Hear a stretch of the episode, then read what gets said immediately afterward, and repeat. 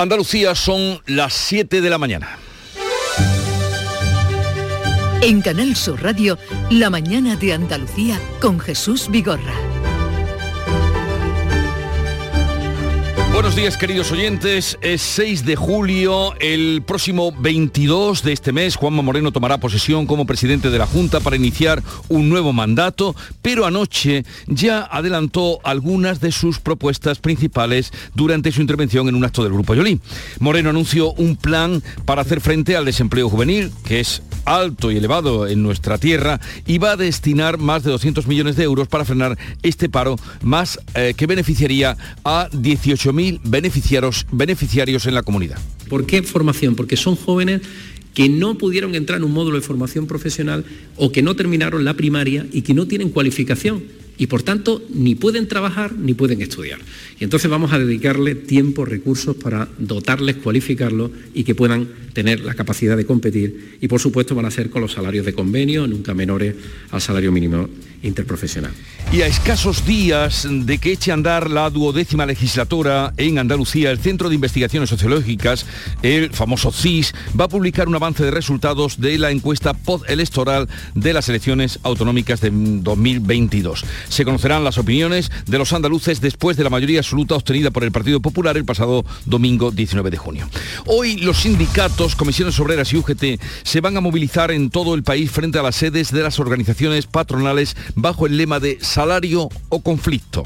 En estas movilizaciones exigirán salarios dignos y el mantenimiento del poder adquisitivo de los trabajadores. En concreto, en Jaén se va a celebrar una de esas concentraciones para reclamar una subida salarial del 3,5%. Y un día más a Bengoa en la portada de la actualidad, después de toda la movilización institucional, de las movilizaciones y sin captar ayudas públicas, ahora la multinacional reconoce que tenía una oferta de capital privado que salvaría la totalidad de las filiales eso lo dijo ayer en este programa, en Canal Sur Radio, el presidente de Abengoa, que insistía en la idea de que la empresa necesita con urgencia la entrada de dinero y en este caso vendría de eh, fondos nórdicos. Habla Clemente Fernández. Canal de, vía de ayuda pública es un canal muy complejo, muy complicado y muy tardaría muchos meses. Nos iríamos muy probablemente al año que viene. Y esta empresa, si no se le mete dinero y avales eh, hacia septiembre-octubre está completamente muerta pues ya ven ustedes con qué displicencia rechazaba el dinero público, que no es que esté asegurado, pero que sí se ha solicitado desde todos los sectores. Y este verano se prometía ser lo más parecido posible al verano de antes de la pandemia, pero la realidad eh, muestra, eh, la realidad que muestran las estadísticas es bien distinta. Cada vez hay más voces expertas que hablan de la séptima ola, aunque el gobierno de la Junta se resiste a admitirla. Solo los hospitalizados han aumentado en 100 en los últimos cuatro días en Andalucía. Inmaculada Salcedo portavoz del Comité de Expertos COVID-19 de la Junta de Andalucía, señala que hay ingresos de positivos que llegan al hospital por otros problemas de salud. es muy fácil encontrar personas que ingresan por otra patología y que son positivos, pero realmente no ingresan por el COVID.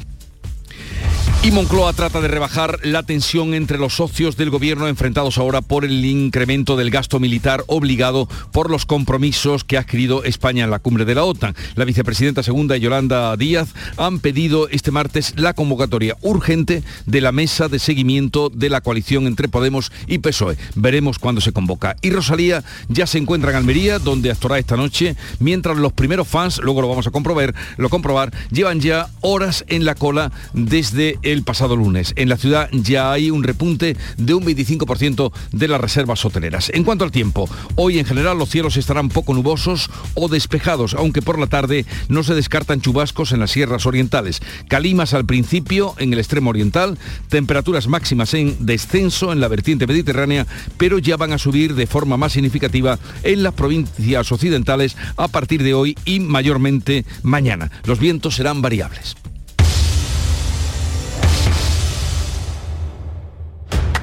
Un corazón fuerte es capaz de mover el mundo. Por eso queremos reconocer con el distintivo Corazón Andaluz a todos los productos, personas y empresas que ponen a Andalucía en marcha. Cuando veas un distintivo Corazón Andaluz, sabrás que ahí hay excelencia y que se consigue desde Andalucía con amor. Donde late Andalucía, Corazón Andaluz. Junta de Andalucía.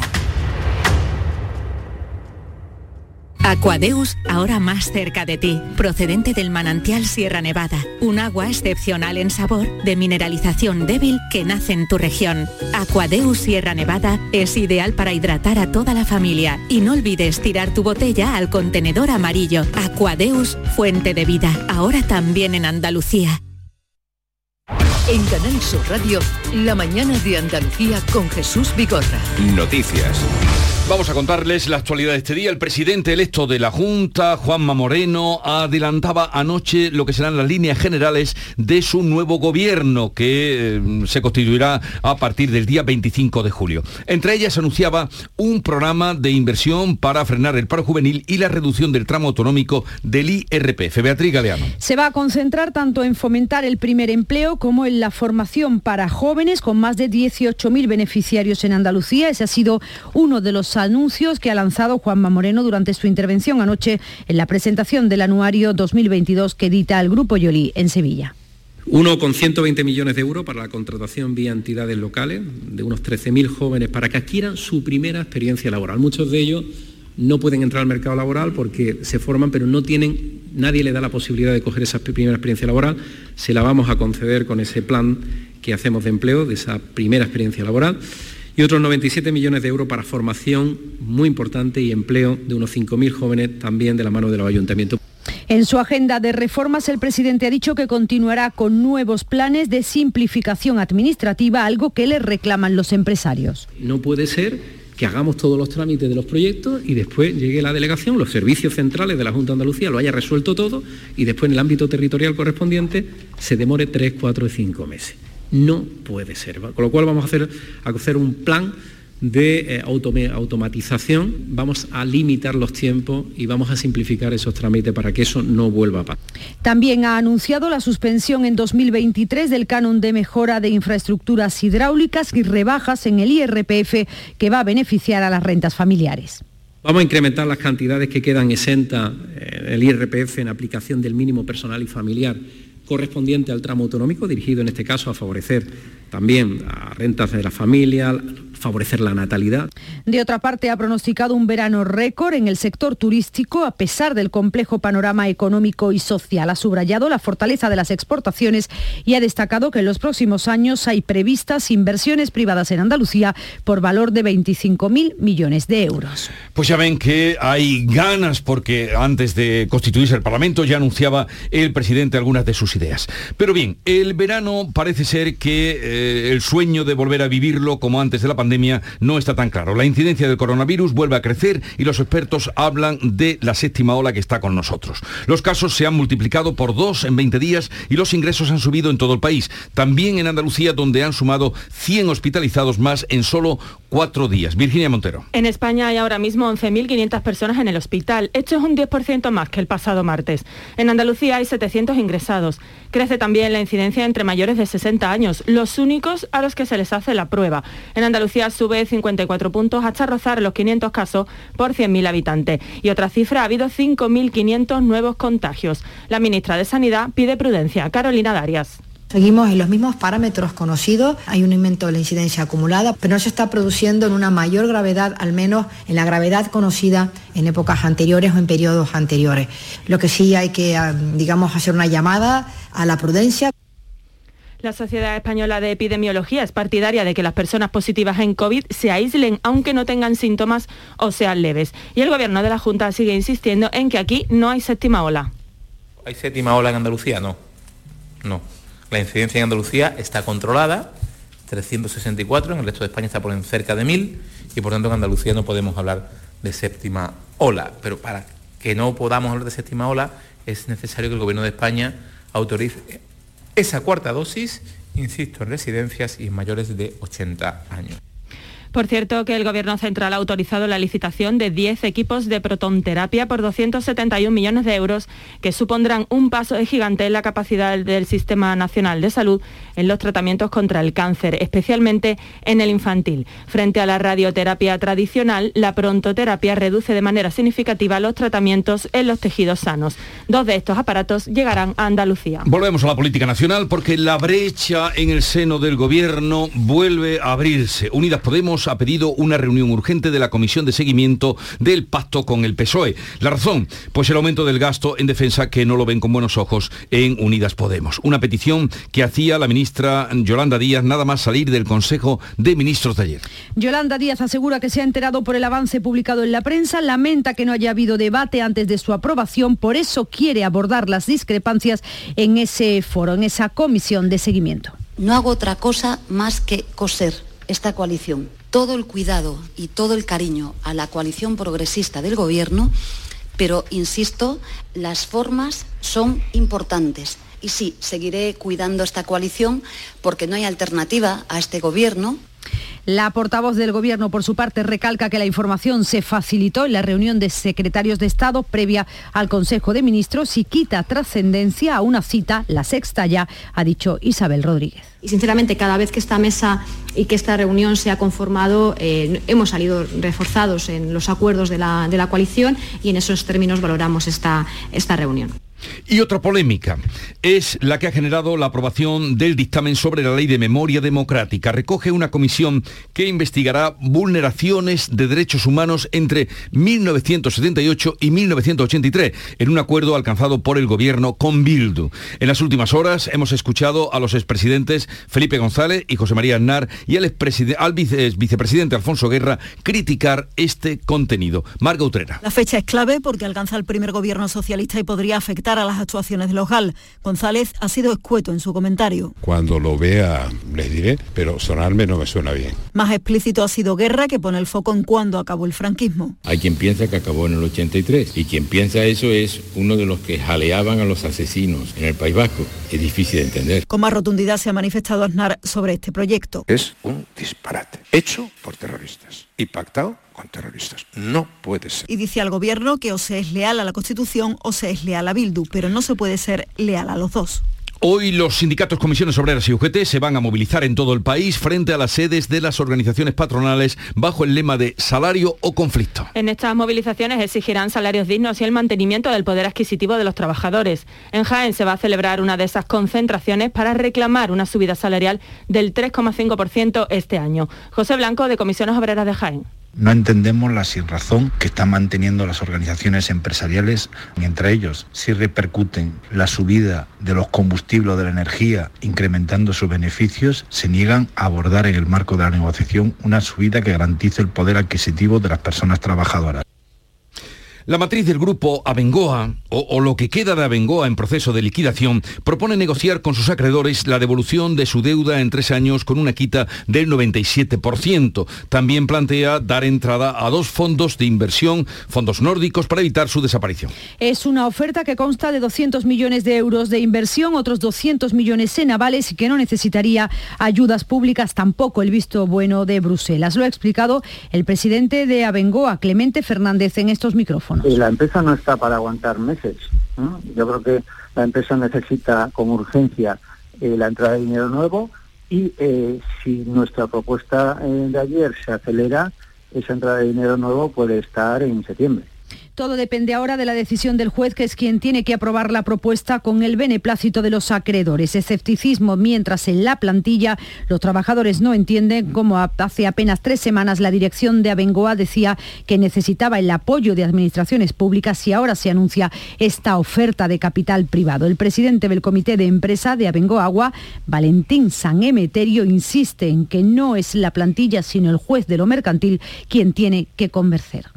A quien tiene que convencer es al juez para que esa autorreposición que él ha presentado eh, sea favorable ¿no? por parte del juez. ¿no? Y a partir de ahí pues ya veremos a ver si convence o no convence. Aquí lo que se trata es de, de buscar de buscar una solución que permita que la compañía siga adelante y que se mantengan los puestos de trabajo. Indignación en el sector de la construcción en Andalucía ante el anuncio por parte del Gobierno Central de que puede recurrir el decreto de la Junta que permite la revisión de precios en las obras públicas de nuestra comunidad. La patronal del sector, Fadeco Contratistas, que había acogido con satisfacción el decreto andaluz, muestra ahora su preocupación por la reticencia del Gobierno Central, que obligará a una negociación tras el verano para analizar competencias y aspectos de la normativa. Los empresarios que rechazan el decreto estatal creen que si no se arregla pronto la situación, será demasiado tarde para las empresas y para las obras previstas. Jorge Fernández es el secretario general de FADECO. La situación es absolutamente dramática y lo que pedimos es que el Gobierno central tenga sensibilidad con las empresas constructoras de Andalucía, como lo ha tenido la Junta de Andalucía, y sobre todo que corran, porque los tempos que están marcados reglamentariamente nos asustan una barbaridad porque provocarían que esto no se empezara a trabajar hasta el mes de septiembre-octubre, lo cual es absolutamente inasumible. El ayuntamiento de la localidad sevillana de Écija ha sido condenado por pagar menos a sus trabajadoras. El Tribunal Superior de Justicia de Andalucía ha reconocido la existencia de discriminación salarial a tres funcionarias entre los años 2016 y 2019. Durante ese periodo, las afectadas no cobraron un complemento adicional de 6.500 euros anuales que sí percibieron sus compañeros hombres. Valentín Aguilera, letrado de una de las demandantes. Lo que han hecho es que solamente le han dado esas funciones a los hombres y a las mujeres no se lo han reconocido. Eso no significa que las mujeres no hicieran esas funciones. De hecho, la sentencia dice que mi representada sí que hacía funciones que merecían que se le reconociera ese complemento. Entonces, lo que han hecho es permitir que los hombres tengan, solo los hombres y no las mujeres, acceso a unas funciones que teóricamente eran temporales, pero que en la práctica, dice la sentencia, han sido definitivas. La situación se mantuvo a pesar de contar con informes del interventor y otros funcionarios municipales en contra de esta práctica. El tránsito por el tramo ferroviario Sevilla-Huelva quedará interrumpido durante todo el próximo fin de semana por reparaciones en diversos puntos de la vía. Renfe ofrecerá a los viajeros servicios por carretera. Las obras tendrán lugar en tres enclaves, en la provincia de Huelva entre las estaciones de Niebla y San Juan del Puerto, en Sevilla entre Salteras y Villanueva del Ariscal y también en Carrión de los Céspedes. Antonio López es el responsable de comunicación de Adif en Andalucía. Empieza como a las 12 y 18 eh, minutos de la madrugada del, del día 8 hasta las 6 de la mañana del día 11 precisamente para entorpecer lo menos posible la circulación ferroviaria para poder atender a los viajeros, Renfe ha programado un servicio alternativo por carretera para los trenes con origen y destino Huelva, incluyendo paradas intermedias, así como para los cercanías de la línea C5. Ha fallecido el teniente coronel de la Guardia Civil que recibió un disparo en la cabeza del hombre que se había trincherado en Santovenia de Pisuerga, en Valladolid, tras matar a un vecino. Los hechos se remontan a la madrugada del pasado viernes cuando un hombre conocido como el Chiqui mató presuntamente a otro de 45 años de un disparo y se atrincheró con un rehén, su yerno, durante más de 12 horas. Cuando llegó la Guardia Civil, este hombre disparó desde el interior de la casa con la puerta cerrada y alcanzó a este hombre, a este teniente coronel de la Guardia Civil, que era el responsable del operativo. Se agudiza la crisis del gobierno en el Reino Unido. En la tarde de este martes dimitieron los ministros de Salud y de Hacienda, así como otros cargos de su partido, tras perder la confianza en el primer ministro británico Boris Johnson. Fue un privilegio que me pidieran volver al gobierno para servir como ministro de Salud y Atención Social en un momento tan crítico para nuestro país. Ha escrito el titular de la cartera en una misiva dirigida a Johnson, a quien le cuestiona la moción de confianza a la que tuvo que enfrentarse el mes pasado. Por su parte, Sunak ha asegurado que Johnson no cumple con los estándares de conducta que se le presuponen a un primer ministro, del que la población espera que lleve al gobierno de manera adecuada, competente y seria. Y han puesto contra las cuerdas a Boris Johnson. El número de víctimas mortales del tiroteo masivo en un desfile del 4 de julio en Estados Unidos, en Illinois, ha aumentado ya a 7. Y ya se sabe que el principal sospechoso de la masacre, un joven de 21 años, había pasado semanas planteando el tiroteo, se disfrazó con ropa de mujer para no levantar sospechas el fiscal del condado de Lake ha presentado siete cargos de asesinato contra el detenido, entre las últimas condenas la de la vicepresidenta de Estados Unidos, Kamala Harris, que ha reclamado una mayor actuación al Congreso para prohibir las armas de asalto. El Congreso debe tener el coraje de actuar y renovar la prohibición de armas de asalto, ha dicho la vicepresidenta en un acto con educadores en Chicago. El grupo de emisoras de Canal Sur, esta que ustedes están escuchando, suma 59.000 nuevos oyentes según los datos de la segunda ola del Estudio General de Medios, el EGM, y alcanza un total de 515.000 personas de lunes a viernes en nuestra comunidad autónoma. La cadena generalista Canal Sur Radio consigue mejorar sus resultados en 35.000 oyentes respecto a la ola anterior y en 52.000 sobre la misma del año pasado, para sumar un total de 263.000 según el Estudio General de Medios. 35.000 oyentes más gana en general Canal Sur Radio con respecto a la anterior oleada y eh, más de 50.000 con respecto a la misma del año pasado. Es decir, es un dato yo creo que significativo, importante y que debe eh, generarnos mucha satisfacción. Este programa es seguido a diario a través de Canal Sur Radio por 184.000 oyentes, lo cual supone también un, un incremento importante a los que hay que sumar los 10.000 que te escuchan por Radio Andalucía Información. No nos olvidemos nunca de Radio Andalucía Información. Juan Miguel Vega, director de Canal Sur Radio, ha destacado también que Canal Fiesta se convierte en la segunda radio musical de Andalucía tras crecer un 11%. Son las 7.20 minutos de la mañana. Agradecemos, por supuesto, a todos los oyentes y la bienvenida a los que se han incorporado a este grupo de emisoras Canal Sur Radio. Este viernes, la mañana de Andalucía con Jesús Vigorra te va a descubrir destinos turísticos de interior desde Sierra Nevada. La mañana de Andalucía con Jesús Vigorra. Este viernes, edición especial desde Sierra Nevada, Montaña de Granada. Con el patrocinio de la Consejería de Turismo, Regeneración, Justicia y Administración Local. Junta de Andalucía. Vamos con la tercera entrega y última de José Manuel de la Linde en lo tocante a la lectura de prensa. Eh, ABC en su portada da declaraciones del expresidente Felipe González en torno a la ley de memoria democrática. Eh, viene en esta portada y en otros diarios. Sí, no me suena bien, dijo Felipe González durante su intervención en un curso de la Universidad Internacional Menéndez Pelayo de Santander, donde participaba este martes por la tarde. El expresidente ha mostrado así su desacuerdo acuerdo con la ley de memoria democrática pactada con Bildu y cuyo borrador ya se tramita, ya tramita el gobierno. Le queda conocer los detalles, dijo el vicepresidente, aunque ya mantiene esa opinión. No me suena bien esta nueva ley. También lleva aportada este diario la denuncia hecha por eh, María del Mar Blanco, hermana de Miguel Ángel Blanco, recordarán el concejal asesinado por ETA, a quien el alcalde de Hermoa no iba a dejar intervenir en el homenaje al, concejal del PP asesinado hace ahora 25 años y titula El alcalde socialista de Hermoa rectifica tras vetar a la hermana de Miguel Ángel Blanco. En su editorial ABC mantiene y defiende que invertir en defensa es esencial y mantiene también ABC que la protesta de Podemos eh, contra el incremento de gasto militar parece sobreactuada.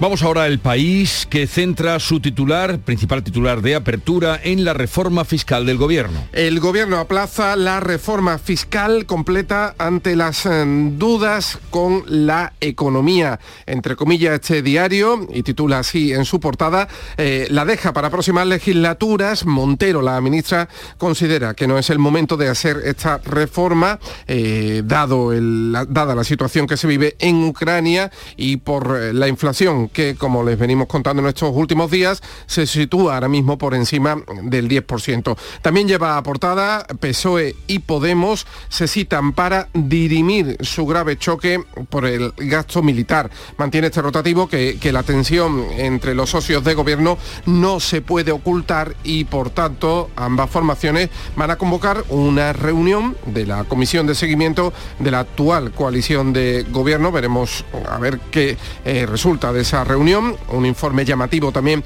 en la portada de este diario El País. Madrid, paraíso de la educación privada, revela que solo un 40% de los alumnos de la capital cursa a través del eh, sistema mm, público. Y fíjate, Jesús, en esta eh, foto tan hermosa de la portada del diario El País, eh, vemos el rostro hermosa y triste, vemos el rostro serio y con mirada penetrante de Afasana. Es una niña de, de 8 años que vemos hoy en la portada del país eh, ha sido vendida en Afganistán para casarse con tan solo 8 años, con un hombre de 25 años. Refleja este diario en un reportaje que el aumento de la pobreza en esta zona incentiva los matrimonios infantiles. A Fasana ha sido vendida por 2.300 euros. Según leemos en el reportaje, su padre muestra su pesar, pero dice que es la única forma que tiene de salir adelante la pequeña, bueno, pues también mm, declara que al menos ahora podrá comer dos veces y también en este reportaje vemos que, que este hombre ha vendido ya a su otra hija de tres años, aunque ella lógicamente no lo sabe. Bueno, tremendo. Vamos ahora a El Mundo, que lleva a su portada este titular. Moncloa teme que Díaz, Yolanda, habrá en el gobierno una crisis profunda. Se hace eco también de la reunión prevista entre los socios de gobierno para revisar la coalición ante el rechazo de Podemos al gasto militar comprometido con la OTAN. Desde la Moncloa señalan la necesidad de, de dejar de hablar de nosotros, han dicho en la Moncloa, de estas cuitas del gobierno y defienden que no es incompatible invertir en gasto social y en defensa. Es el mismo tema que lleva a su editorial, El Mundo, eh, mantiene este rotativo que los españoles no merecen este espectáculo cuando la escalada inflacionista eh, está empobreciendo a los españoles cada día más. Reclama en su editorial El Mundo un gobierno que afronte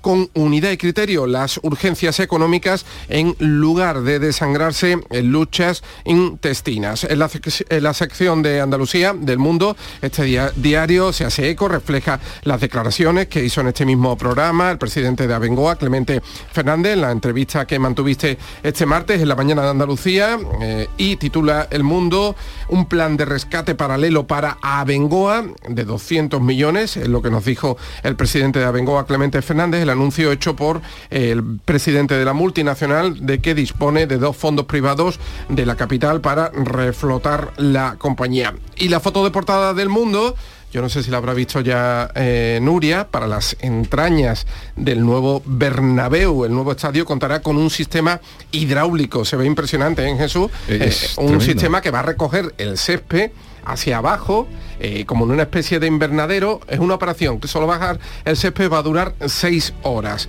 el proceso. Y bueno, para que se pueda dedicar a estos menesteres, se guardará en una especie de invernadero eh, para que el estadio pueda servir como pabellón multiuso. Eh, Nuria, ¿tú lo has visto? No, no, no, no lo Pues había míralo, visto, hay pero aquí, eso... vamos, esto parece el, el Teatro Real de Madrid. Eh, el foso, ¿verdad? El foso, Donde suelen sí, bajar que es los- donde los decorados. los decorados y suben, pues ahora lo, lo veremos con Eso detalle habrá espectacular. salido carísimo, ¿no? De eso no se habla, eso, a, a ciertos niveles de eso no se habla. Pa' un Eh, pisito en Chiclana. gracias, José Manuel. Vamos al deporte con Nuria Gaciño.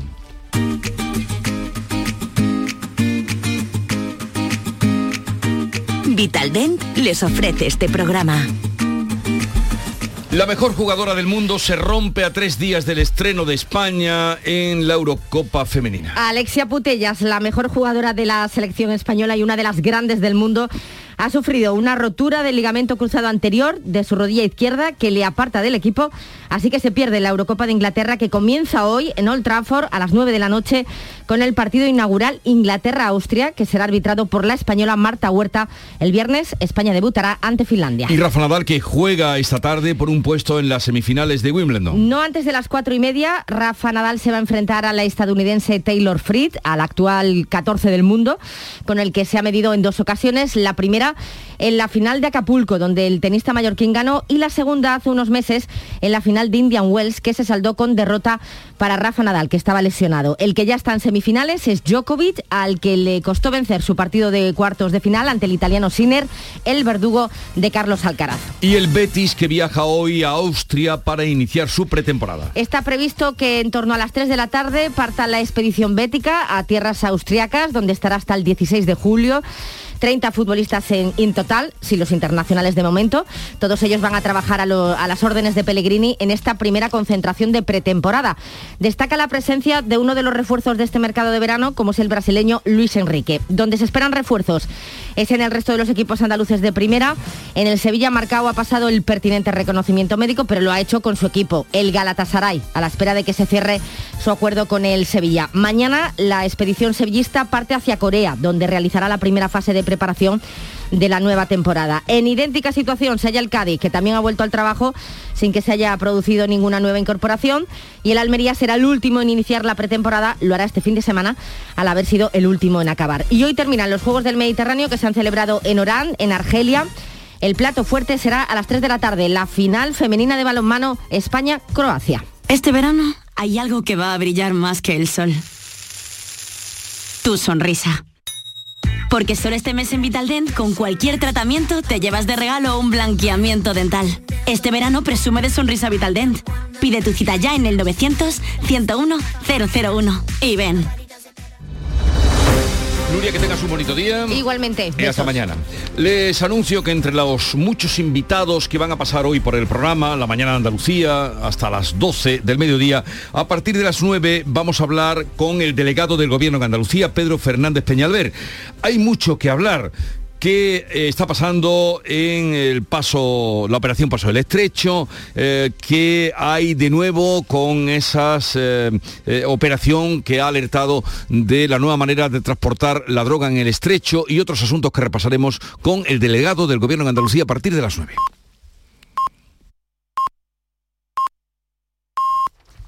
Acaban de dar las siete y media de la mañana.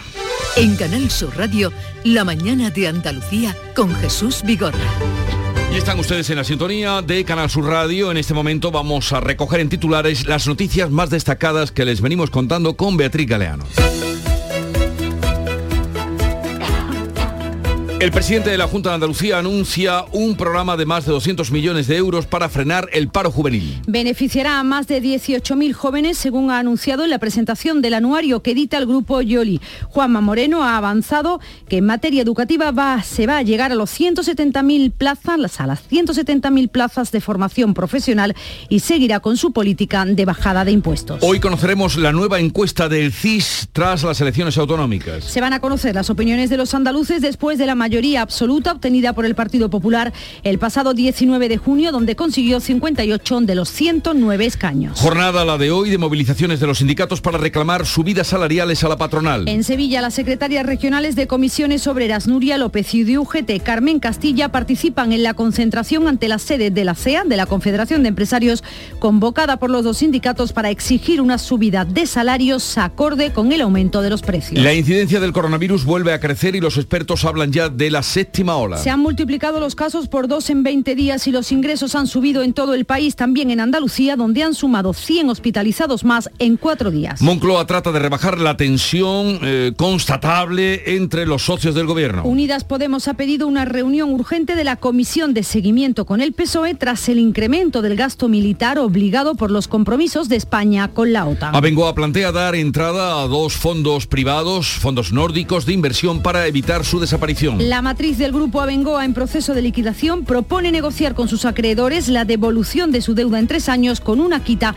del 97%. Se agudiza la crisis del gobierno en Gran Bretaña. En la tarde de este martes dimitían los ministros de Salud y de Hacienda tras perder la confianza en el primer ministro británico Boris Johnson. Aumenta a siete el número de víctimas mortales del tiroteo de Illinois en Estados Unidos. El principal sospechoso de la masacre es un joven de 21 años. Había pasado semanas planeando el tiroteo, se disfrazó con ropa de mujer para no levantar sospechas durante su huida. Volvemos a la información del tiempo, Beatriz. Tendremos hoy cielos poco nubosos o despejados en Andalucía, nubosidad de evolución diurna en el interior, no se descartan chubascos en las sierras orientales, las temperaturas máximas bajan en la vertiente mediterránea, suben en el tercio occidental. Termómetros hoy entre los 25 grados de Cádiz y los 37 de Córdoba y de Sevilla. Son las 7.33 minutos de la mañana, sintonizan Canal Sur Radio, una pausa y continuamos con otras noticias de Andalucía. Está en nuestras manos proteger aquello que estaba con nuestros pies, la tierra, los árboles, la flora, la fauna, la vida. Cuidar del entorno natural de Andalucía es tarea de todos, porque tu responsabilidad ayuda a evitar incendios, porque nuestro compromiso es velar por tu seguridad. Contra los incendios, este verano protege Andalucía. Junta de Andalucía. Tú y tu nuevo coche. Con el préstamo motor de Cajamar, elige tu coche ideal y nosotros nos ocupamos del resto. Descubre las opciones que tenemos para ti. Haz números con el simulador y lo verás más claro. El lugar al que siempre has querido ir ahora está más cerca. Infórmate en cajamar.es o en nuestras oficinas. Financiación otorgada por GCC Consumo Cajamar Consumo. Cajamar. Distintos desde siempre.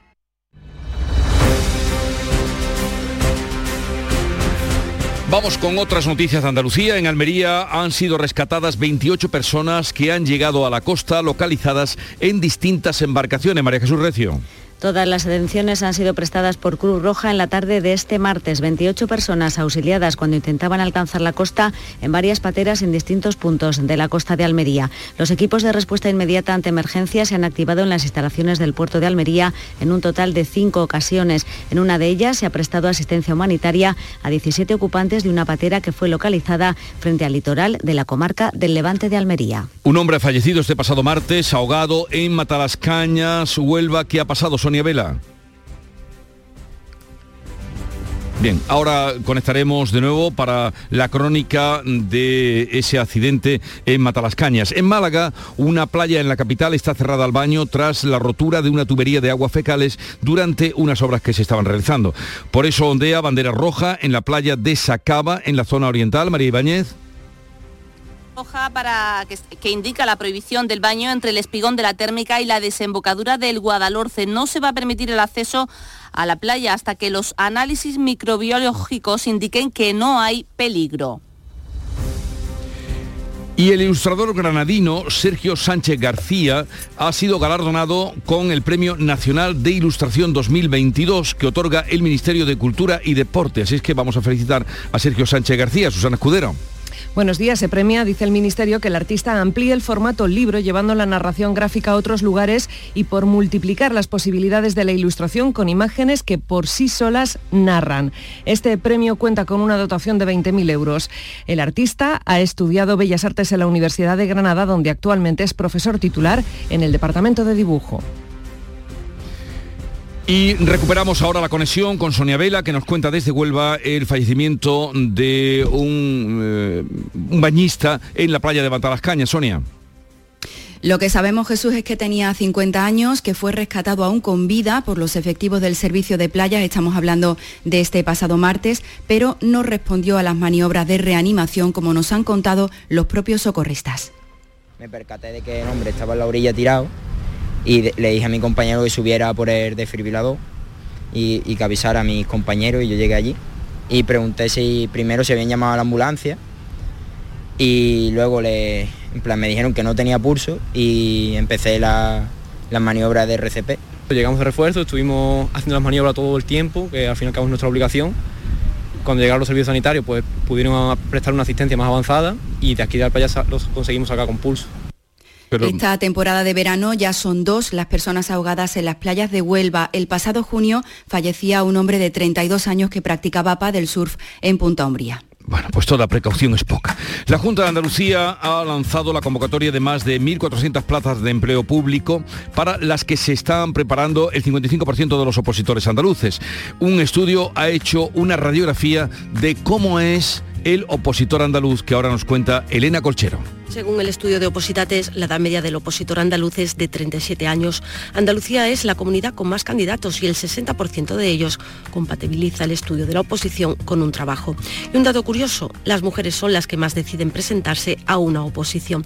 Jacobo Fariña es responsable de comunicación de Opositates. Nos ha llamado la atención que Andalucía es la comunidad que más candidatos hemos registrado en nuestra encuesta, concretamente el 27%. Son ligeramente más jóvenes que la media nacional y más de la mitad concretamente el 55, se preparan para administrativos y, y, auxiliares. Y por cierto, dice también que hay oposiciones masculinas y otras más femeninas. Hay oposiciones más masculinas, como puede ser fuerzas y cuerpos de seguridad del Estado, y oposiciones que son más femeninas, por así decirlo, como pueden ser las sanitarias de TKE o enfermería. Uno de cada cuatro opositores es andaluz.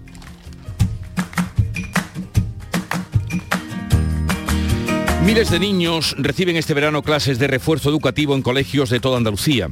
Se trata de un programa distinto a las escuelas de verano que puso en marcha la Consejería de Educación en este mandato y que supone un apoyo para niños, pero también para las familias. Ana López. El programa está dirigido a pequeños de primaria, primero y segundo de la ESO, que requieren de clases particulares. Eh, se imparten en 211 centros educativos con una metodología más lúdica. En total se han inscrito más de 9.300 alumnos y más de 1.000 docentes. Hacemos un poco de gimnasia ahí abajo y a la hora del recreo pues, jugamos a muchas cosas y hacemos tareas y hacemos también juegos. Y que podemos estar con los amigos y podemos salir al recreo y podemos jugar juegos con las pelotas, con las cuerdas y todo. Además de ayudarles a superar los objetivos del curso, sale en ayuda a las familias Inmaculado Troncoso, delegada de Educación en Córdoba. Además de ayudar, como hemos dicho, a, a contribuir de alguna forma a que estos niños abunden en esas competencias lingüísticas y matemáticas que a lo mejor pueden flaquear un poquito,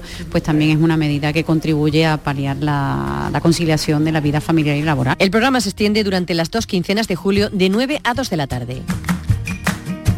La campaña de recogida del corcho ha comenzado ya en los montes de Propio, un bosque de Alcornoques, propiedad del Ayuntamiento de Jerez, de 7.000 hectáreas, enclavado en el Parque Natural de los Arcornocales. Paco Méndez. Se espera extraer este año aproximadamente 506.000 kilos de corcho. A pesar de la falta de lluvias, la temporada se presenta satisfactoria. Escuchamos al vicepresidente de Mensa, Rubén Pérez. El sistema es de rotación, tenemos 10 fincas en los montes de propio y cada año va tocando en una de forma que dejamos que se vaya regenerando el corcho. Este año toca en la finca de la Jarda, el corcho ahí tiene una calidad media alta, la campaña de la saca del corcho terminará previsiblemente en los primeros días del mes de agosto. Ya se ha inaugurado un nuevo tramo de la senda litoral de Málaga en la zona Arroyo Vaquero, en el término malagueño de Estepona. Incluye un puente de madera de 30 metros. La Diputación recuerda a los ayuntamientos costeros que hay casi 8 millones de euros disponibles en este 2022 para culminar otros proyectos. Damián Bernal. La ejecución de la senda litoral en Estepona alcanza el 90%. Son casi 20 kilómetros.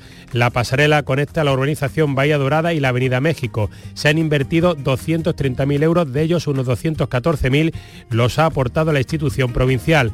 El presidente, Francisco Salado, insiste en que hay fondos disponibles para que los ayuntamientos de la Franca Costera permitan el avance de esta senda litoral. Eh, yo quiero eh, desde aquí hacer un llamamiento al resto de municipios del litoral, que la Diputación Provincial de Málaga sigue teniendo recursos para culminar pues, este proyecto estratégico que, diferencia notablemente y le da un sentido de calidad a nuestra oferta turística eh, y disponemos de cerca de 8 millones de euros para eh, el año en curso, para el año 2022. En breve se va a actuar en nuevos tramos en Belén Málaga, Torrox y Marbella.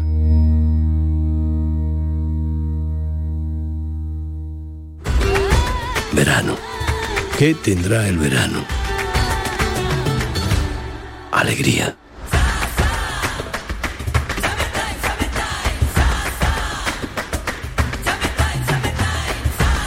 Este verano, date una alegría. Venga Andalucía.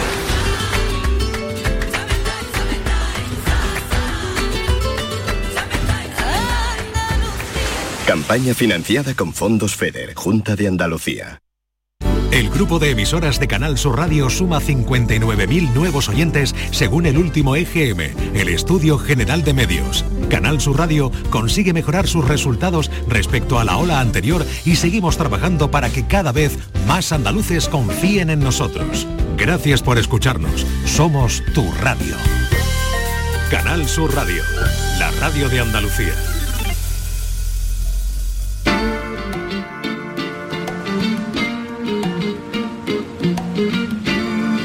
Vamos a escuchar la clave musical que nos propone Paco Vocero como cada mañana. Buenos días, Paco. Buenos días, Jesús. Estamos ya en verano y tenemos que traer canciones que sepan a verano. Como esta Summer in the City, Verano en la ciudad, en la versión de Joe Cocker.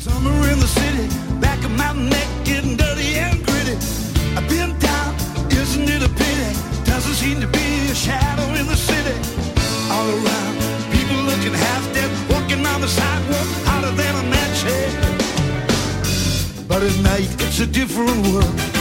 Go out and find a girl. Come on, come on, and dance all night. Despite the heat, it will be alright. And baby, don't you know it's a pity the days can be like the night in the summer,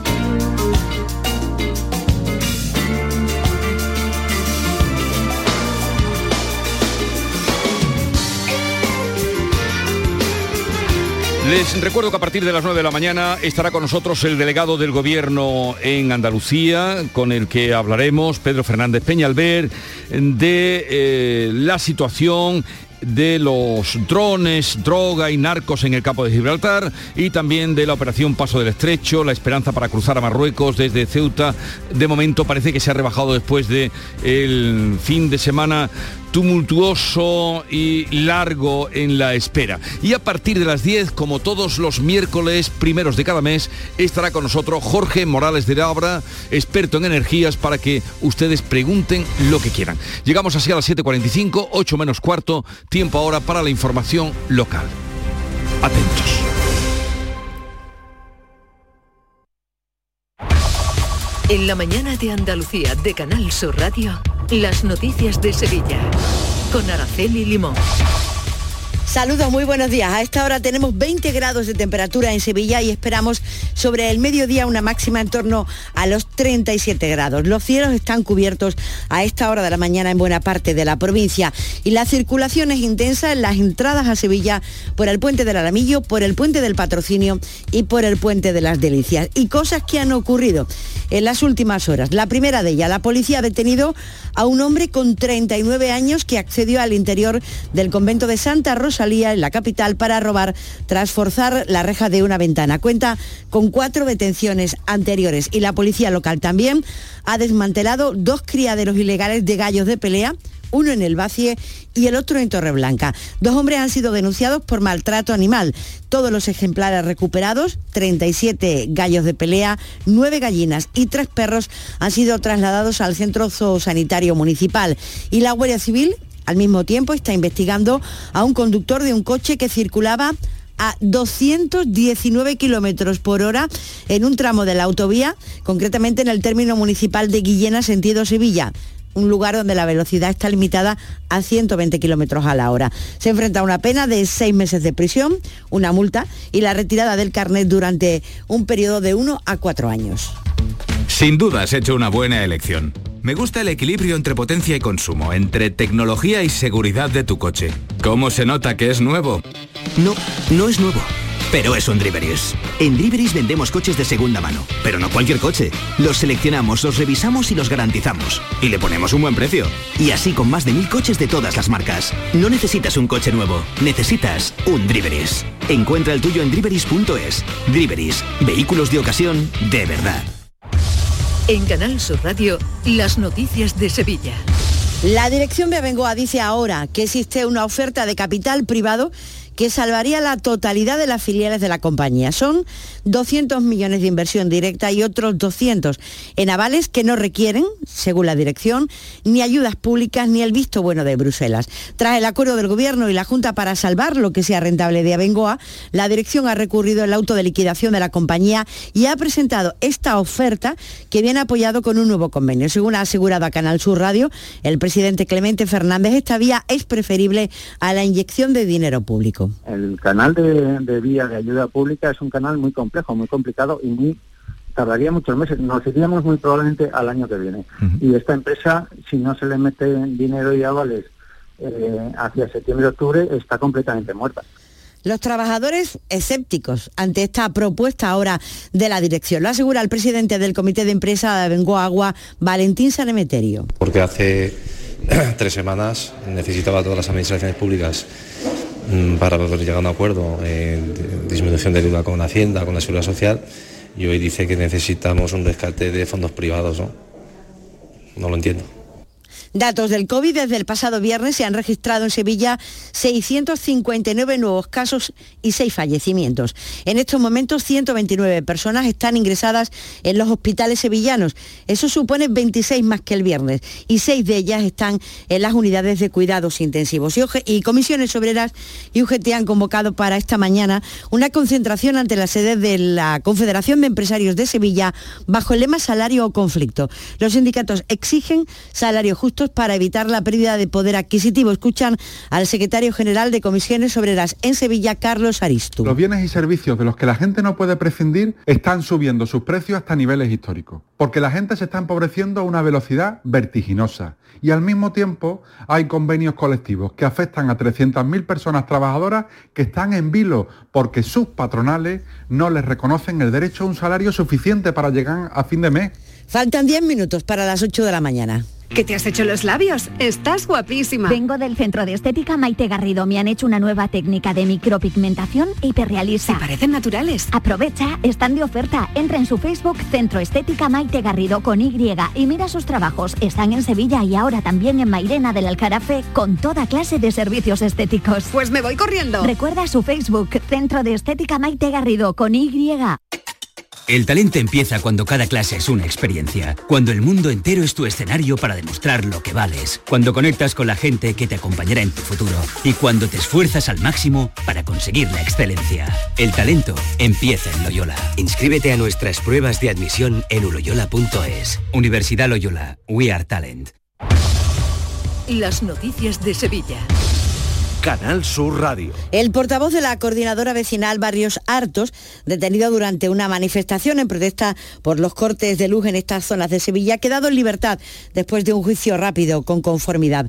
La policía le acusa de resistencia y desobediencia grave a la autoridad por intentar que la marcha discurriera por el tercer carril de la calzada. Los colectivos vecinales critican la actuación de la policía ante lo que denominan una, una movilización pacífica en demanda de una mejora en la red eléctrica. El delegado municipal del distrito Cerro Amate, Juan Manuel Flores, asegura que se está a la espera de que Endesa presente los proyectos de mejora y ampliación y además ha pedido a la compañía que se tomen medidas urgentes para evitar los cortes de luz en esta zona de Sevilla. Que le hemos transmitido también a Endesa la necesidad de que pongan todo lo operativo necesario desde el punto de vista de, asegurar el mantenimiento en estas circunstancias actuales para que las incidencias sean las menores posibles y que una vez que ocurran sean reparadas con la mayor brevedad posible.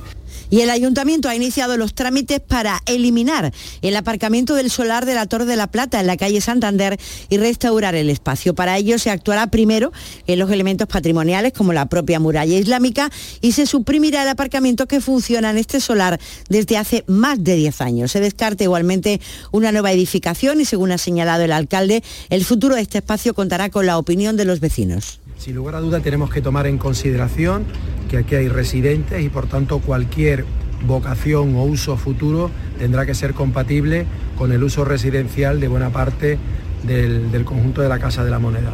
Por tanto, un proyecto ambicioso, lo ponemos en marcha, eh, será un proyecto de medio plazo, pero sin lugar a dudas muy esperanzado en recuperar una auténtica joya de la historia de la ciudad de Sevilla. Y mientras tanto, la Consejería de Fomento ha licitado por cerca de 9 millones de euros la asistencia técnica para acabar la obra del tranvía de Alcalá de Guadaira. Según ha explicado la consejera Marifran Carazo, tras la reparación de los daños de esta infraestructura, que fueron ocasionados fundamentalmente por el vandalismo, se trata de agilizar el resto de los trabajos para que entre en servicio cuanto antes.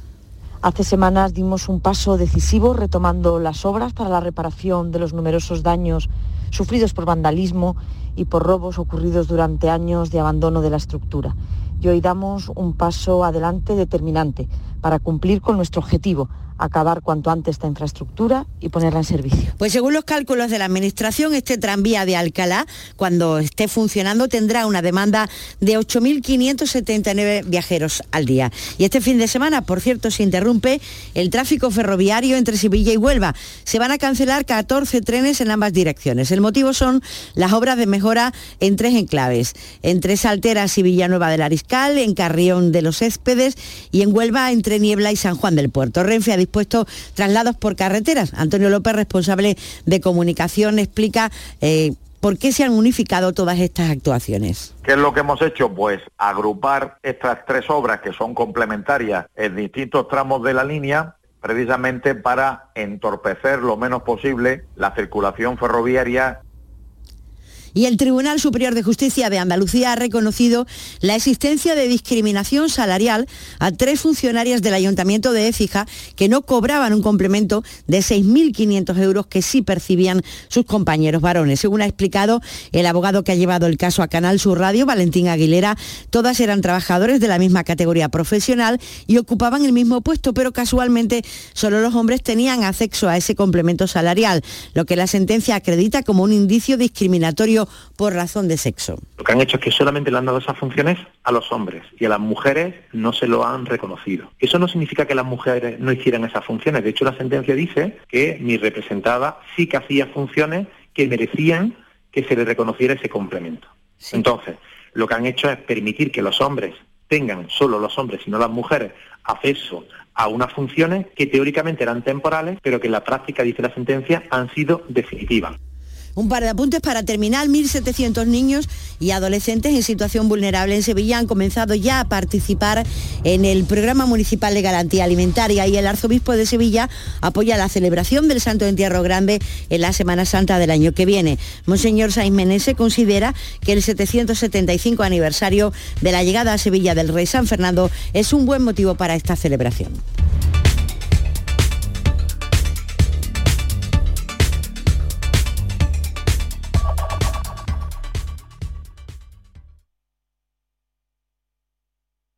Escuchas La mañana de Andalucía con Jesús Vigorra, Canal Sur Radio.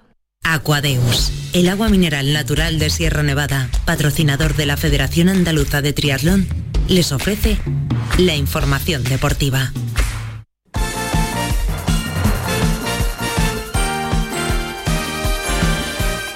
¿Qué tal? Muy buenos días. 8 menos 5 minutos eh, los que quedan para llegar a las 8 en punto y vamos ya con la información deportiva. Grave contratiempo para la selección femenina de fútbol que pierde a su mejor jugadora a tres días del estreno en la Eurocopa, un auténtico mazazo ya que el combinado nacional no podrá contar en la Eurocopa, como decíamos, una Eurocopa que hoy comienza con su mejor jugadora, una de las mejores del mundo, si no la mejor, la capitana Alexia Putellas, que se ha lesionado de gravedad. Muy mala suerte ha tenido la centrocampista, ya que el contratiempo se producía en los últimos minutos del entrenamiento de la selección. En un principio se pensó, eh, más bien se quiso pensar que podría tratarse de un esguince de rodilla, pero finalmente las pruebas médicas han determinado una de las peores lesiones, rotura del ligamento cruzado anterior de su rodilla izquierda que le tendrá alejada de los terrenos de juego durante unos meses. Así que se pierde la Eurocopa de Inglaterra que comienza hoy en Old Trafford a las 9 de la noche con el partido inaugural. Es Inglaterra-Austria que además va a ser arbitrado por la española Marta Huerta. El viernes será el turno para España que debuta ante Finlandia. Vamos a ver cómo será ese arranque de la selección que tendrá que rehacerse a la importante ausencia de Alexia Putellas. En tierras inglesas, las chicas de Jorge Vilda esperan notar el cariño de los muchos españoles que viven en el Reino Unido. El embajador de nuestro país allí, José Pascual Marco, que las ha visitado en la concentración, les desea lo mejor. Bueno, el mensaje ya digo que todos los españoles en Reino Unido, que los hay, españoles y españolas que los hay, eh, haciendo un trabajo tremendo en, este país y contribuyendo mucho a la vida de este país y a la de su país de origen, a España, las van a seguir. Hombre, todos deseamos no que lleguen a la final, sino que la ganen, por supuesto. Pero yo creo que lo importante es eh, competir con el ánimo con el que, con el que compiten y lo van a hacer La selección femenina de fútbol que eh, va a empezar su andadura en la Eurocopa de Inglaterra el próximo viernes y el Betis que viaja hoy a Austria para iniciar su pretemporada. Está previsto que a las 3 parta la expedición bética donde va a estar en esas tierras austriacas pues hasta el 16 de julio. En total 30 futbolistas, los internacionales se irán incorporando poco a poco, pero estos 30 trabajarán a las órdenes de Pellegrini en la primera concentración de pretemporada. Destaca sobre todo la presencia de uno de los refuerzos de este mercado de verano como es el brasileño Luis Enrique. Antes del viaje se ha aprovechado para presentar las nuevas camisetas. Como era de esperar, la expectación eh, fue máxima ayer, no solo por ver la nueva equipación, sino también por ver a Borja Iglesias y Sergio Canales que acudieron al acto. Canales fija el objetivo de este año en seguir creciendo. El ser consistentes, el, el seguir creciendo de la manera que es siempre el objetivo de entrar en Europa. Y bueno, yo creo que con la plantilla que hay tenemos que seguir siendo ambiciosos. Sabemos la historia que tiene el club, la historia que, ha habido muy buenas plantillas y que es difícil, pero yo creo que tenemos que ser conscientes de que hay que intentar pues, estar ahí, ser una de las mejores de, de la historia del Betis y tiene que ser el objetivo, ¿no? Seguir creciendo y seguir, bueno, mirando hacia adelante pues, eh, a lo más alto. De la misma opinión es Borja Iglesias, que para nada considera que el equipo vaya a notar la presión este año. Es un reto bonito. Creo que tenemos un reto muy bonito, todos estamos muy ilusionados en lo que dice Sergio, en seguir eh, pues, eh, creciendo, ayudando al club a que, a que siga ese proceso que creo que lleva haciendo muchos años, pero que obviamente con los reconocimientos, o sea, con, cuando hay eh, reconocimiento deportivo, pues es mucho más fácil que se vea y creo que estamos con, muchas ganas de, mantener eso y, de aprender de, de este momento porque creo que es muy bonito. También el Sevilla quiere llegar lo más lejos posible, aunque de momento lo que más se ansía son los refuerzos. Se espera al brasileño Marcao, que ha pasado el pertinente reconocimiento médico, pero lo ha hecho con su equipo, con el Galatasaray, a la espera de que se cierre su acuerdo con el Sevilla. Mañana la expedición sevillista parte hacia Corea, donde va a realizar la primera fase de preparación de la nueva temporada. En idéntica situación se halla el Cádiz, que también ha vuelto al trabajo sin, eh, que sin que se haya producido ninguna nueva incorporación, y el Almería será el último en iniciar la pretemporada, lo hará este fin de semana. Y pendiente esta tarde, no antes de las cuatro y media de Rafa Nadal, que podría meterse en las semifinales de Wimbledon. Aquadeus, ahora más cerca de ti, procedente del manantial Sierra Nevada, un agua excepcional en sabor, de mineralización débil que nace en tu región. Aquadeus Sierra Nevada es ideal para hidratar a toda la familia y no olvides tirar tu botella al contenedor amarillo. Aquadeus, fuente de vida, ahora también en Andalucía.